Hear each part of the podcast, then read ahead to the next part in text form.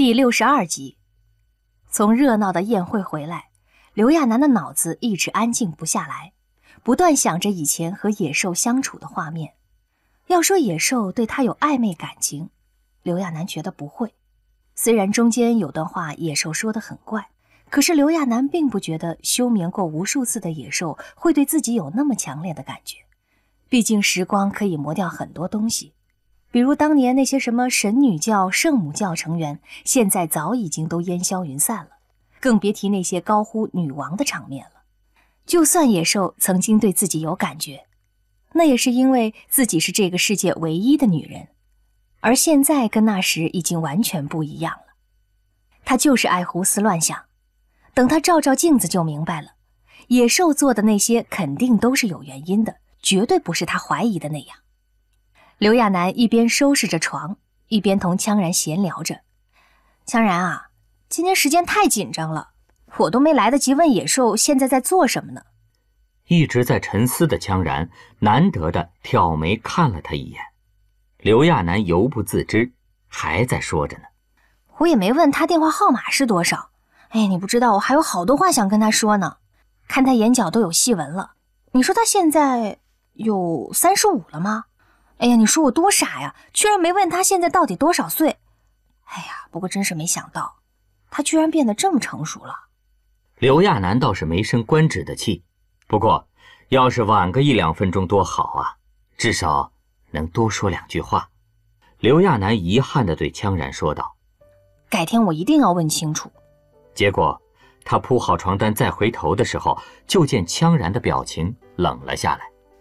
强然生气的时候，连官职楚灵他们也会被吓得大气不敢喘，刘亚楠就更别提了，条件反射似的，整个身体都绷紧了，就差跟官职他们似的来个立正敬礼了。对面羌然的表情真是严肃的让人肝颤，刘亚楠大气都不敢喘，也不知道自己犯了什么错，他不断想着。自己都做了什么，说了什么，让羌然这么生气？是因为野兽吗？因为他回来后不断说野兽的事情，所以他不高兴了，生气了。刘亚楠赶紧解释：“羌然，对不起啊，我实在是太激动了，因为许久没见了，有点得意忘形。”羌然打断刘亚楠的话：“我有话同你说。”刘亚楠咽了口口水。就跟做错事儿的孩子一样，忙低头等着羌然劈头盖脸的训斥。可是等了许久都没有动静，刘亚楠纳闷的抬起头来，就见对面的羌然表情挺不自然的。这个屠城都不会皱一下眉头的男人，此时面临着他人生中最难以逾越的一道高峰。漫长的等待之后，羌然终于收敛所有的情绪，缓缓说道。请你嫁给我。羌然的声音平稳的没有一丝起伏，表情更是严肃到了极点。可是因为内容太过于惊悚，还是把刘亚楠惊得嘴巴都张开了。刘亚楠很清楚自己没有出现幻听，你，他都不知道自己要问什么。问羌然，这是开玩笑的吗？可羌然绝对不是会拿这种事儿开玩笑的人呐。可如果是真的。有在这种情况下说这个的吗？刘亚楠下意识地看了看自己所处的环境，还有两个人的动作姿势。他是半跪在床上铺床单呢，羌然则是坐在一边的椅子上，面朝着他。那动作要说吊儿郎当是有些夸张，可要说是正襟危坐、严肃的很，又绝对称不上。两人这副居家到了极点的样子，还有这个环境。就更不用说了，这就是他们平时用来睡觉的卧室。因为羌然喜欢简洁，所以卧室里只有很简单的几件家具，而且那些家具还都是安全系数顶级的那种。也因为如此，整个房间绝对是一点儿浪漫的感觉都没有的。这个时间也很奇怪呀，在他刚铺好床单的时候说这个吗？他以为这是吃完晚饭后问他要不要一起吃一个苹果呢。在漫长的让人窒息的沉默后，刘亚楠抖了抖手里的床单，跟回复对方他要不要吃苹果一样，也用平淡的口吻回了一个“哦”字。羌然挑了挑眉头，刘亚楠那句“哦”绝对是在赌气。不过一看到羌然挑眉，他又条件反射似的咽了口口水，心虚的说了一句：“我知道了。”那副样子，就跟面对家长的孩子似的。羌然的脸色变得不大好了，他直视着刘亚楠。刘亚楠这下更紧张了，赶紧补救似的说道：“我很开心，呃，谢谢你，谢谢你的求婚。”只是不管说什么，刘亚楠脸上的表情都跟死了爹似的。羌然这次憋不住了，走到他面前。刘亚楠还以为羌然会吼自己几句呢，因为，他有点给脸不要脸了，是吧？还有点反应太过于敷衍什么的。结果，羌然停顿了一下，跟不知道该怎么办似的，长久的沉默的盯着刘亚楠看，然后，扳着他的下巴，很用力的吻住了他。第二天早上，迷迷糊糊的，刘亚楠还没睡醒呢，就听见身边有窸窸窣窣的声音，随即他就听见羌然催促的说着：“快点起床。”刘亚楠揉了揉眼睛，身体简直跟要散架似的，他无力的趴在床上，抬头看了看羌然，羌然正在整理衣领呢，见刘亚楠看向自己，便低头看着他，提醒道：“别睡懒觉了。”婚姻登记中心的人就要准备好了。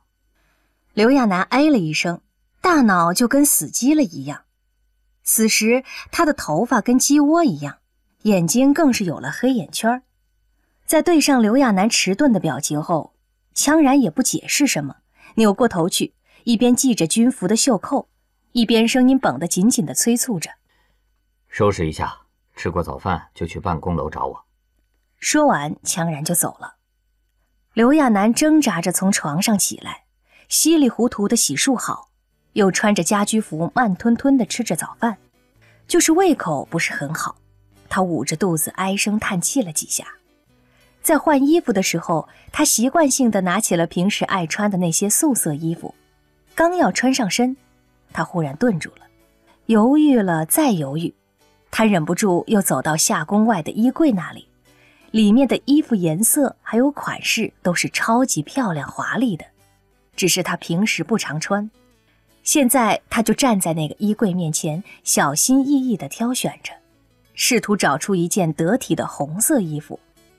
他一直努力在羌然身边保持着低调，因为如果太高调了，或者穿得太鲜艳，和羌然一比，简直跟丑人多作怪一样。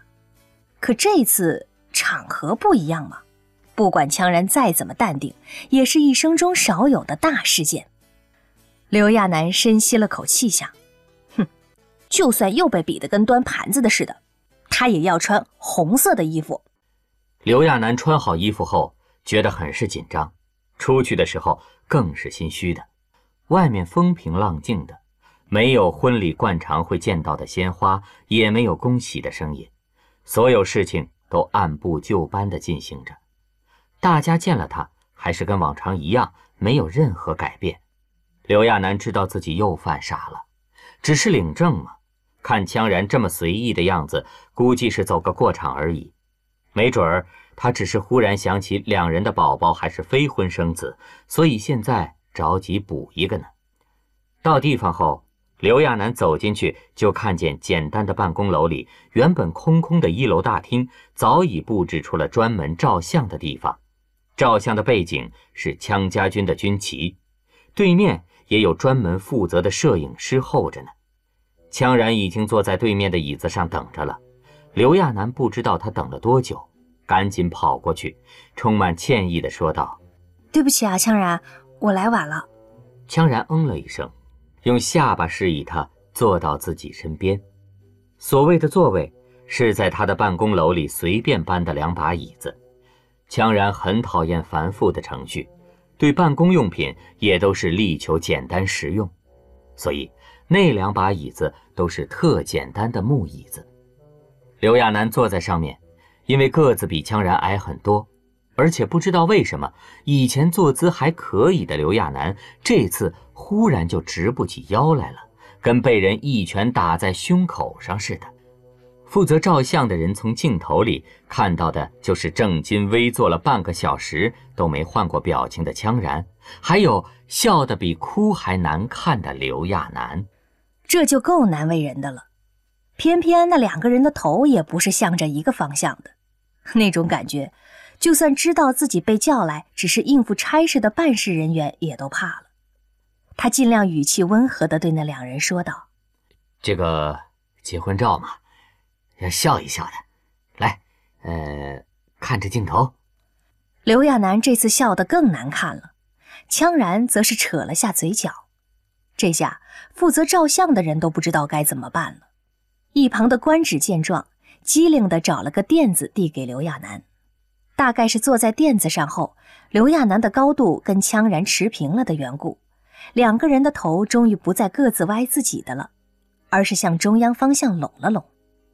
凑合的照过相后，羌然也不耽搁，站起来领着刘亚楠来到一楼的一个临时办公区，里面早已经有婚姻登记的办事员等着了。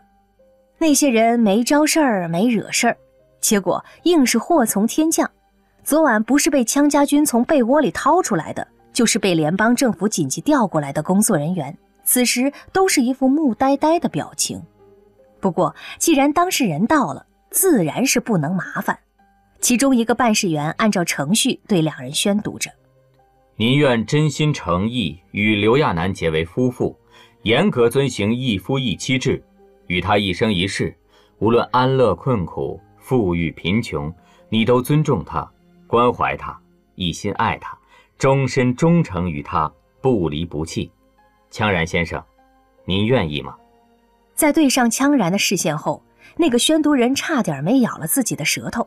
都没等羌然回答，就哆哆嗦嗦地替羌然回了起来。呃，您您当然愿意。等到再面对刘亚楠的时候，那个宣读人就识趣儿了，赶紧说着：“呃，您呢，刘亚楠女士，您肯定也是愿意的吧？”刘亚楠死气沉沉地哦了一声，倒是一边的羌然忽然开口问道：“愿意什么？”“愿意，愿意一夫一妻制。”刘亚楠小声嘀咕着：“还有一生一世那些。”当年他可是霸气侧漏的对很多人说过，羌然是他唯一的丈夫的。可是现在看来，羌然给他的婚礼就是这个了。呃，那……呃……嗯，那……负责下一道程序的工作人员简直恨不得挖个洞把自己埋起来，汗津津的、小心翼翼地询问着羌大魔王。那你们还需要交换戒指吗？刘亚楠张了张嘴巴，他早忘记结婚要戴戒指了。幸好官职准备的很全，跑到两个人面前，跟证婚人一样，递上一个盒子。盒子里的戒指很普通，只是素圈而已。这个风格倒是羌然会喜欢的。刘亚楠拿起一个大的，先是给羌然戴上。拿的时候，他才注意到戒指都是死圈的，不能调节大小。他不禁有点担心那个女士戒指自己能不能戴上。等羌然给他戴的时候，倒是意外的合手。然后两人在工作人员的指引下，分别在婚姻切结书上签下了自己的名字，又按上了手印。那些工作人员不敢有一刻怠慢，很快大红本子。就递到了两人面前，刘亚楠拿到手里一点兴奋的感觉都没有，打开来就看见里面的照片要多难看有多难看，不是说两人的外表，其实今天刘亚楠穿的衣服还挺上镜的，只是那表情，唉。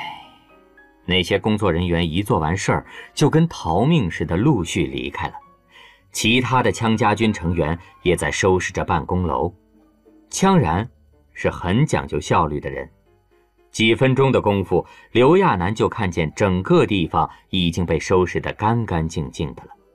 要不是自己刚刚在这种地方领了个红本刘亚楠都怀疑刚才那些是不是自己的幻觉。他正说要走呢，羌然忽然说了一句：“你过来一下。”刘亚楠很听话的跟在他身后，两人很快到了羌然的办公室。里面还是跟以前一样简简单单的，只有桌子、椅子那些。羌然也不招呼刘亚楠，只点开桌子上的电脑，往里快速输入着什么。刘亚楠也不知道羌然叫自己来干嘛，不过看羌然做的那么认真，他也不敢打扰羌然。在等待的时候，他四处瞄着，然后就看见在一堆文件中间有一本花花绿绿的书，他心里纳闷正想抽出来呢，却被羌然神色紧张的拿走了。刘亚楠还是眼尖的看到了封皮上的字：“让女人爱你的十个办法。”刘亚楠闷闷的。不明白羌然怎么好好的看起了这个，而且那副样子显然是不想让自己知道。刘亚楠坐在椅子上，愣神儿一样发着呆。羌然终于忙完，停了下来，又挨个确认了一遍后，他才伸出手去，直接抓住刘亚楠的左手，把他的手指挨个按在屏幕上。屏幕中央有一个识别器式的图形。在他的手指按上去的时候，会发出各种已输入的提示音。